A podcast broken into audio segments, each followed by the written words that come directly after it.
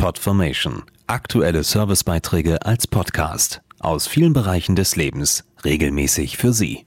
Heute Computer. In ein oder zwei Jahren kann eine Menge passieren. Da stellen viele Frauen fest, wenn sie nach der Babypause wieder in ihren Beruf zurückkehren möchten.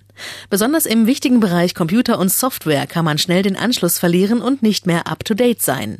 Eine Studie zur IT-Fitness in Deutschland unterstreicht genau das.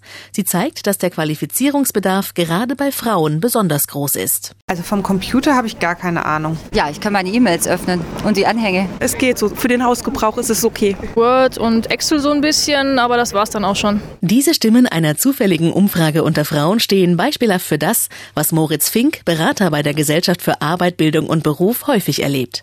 Und zwar dann, wenn er junge Mütter berät, die nach einer Babypause wieder in den Job einsteigen wollen. Es ist in der Tat so, dass vor allen Dingen Frauen zwischen 30 und 40 der Wiedereinstieg schwerfällt, wenn es an berufsspezifischem Wissen fehlt. Das ist zum Beispiel besonders häufig im Computer- oder IT-Bereich der Fall, wenn während der Babypause etwa eine neue Software oder Technik eingeführt wurde. Deshalb ist es wichtig, sich im Bereich IT-Fitness weiterzubilden. Fit am Computer zu sein ist heute entscheidend. In neun von zehn Berufen geht ohne IT fast nichts mehr. Trotzdem haben gerade junge Menschen, Frauen und Arbeitssuchende oft große Wissenslücken. Genau das möchte die Initiative IT Fitness ändern und kostenlos vier Millionen Menschen fit am PC machen. Im Mittelpunkt steht dabei die Internet-Lernplattform it-fitness.de. Dazu Achim Berg, Microsoft Deutschlandchef und Vorsitzender der Initiative, die das Softwareunternehmen mit Partnern durchführt. Mit der Lernplattform bieten wir Kurzfilme und interaktive Lern- und Übungsaufgaben rund um das Thema IT-Kenntnisse.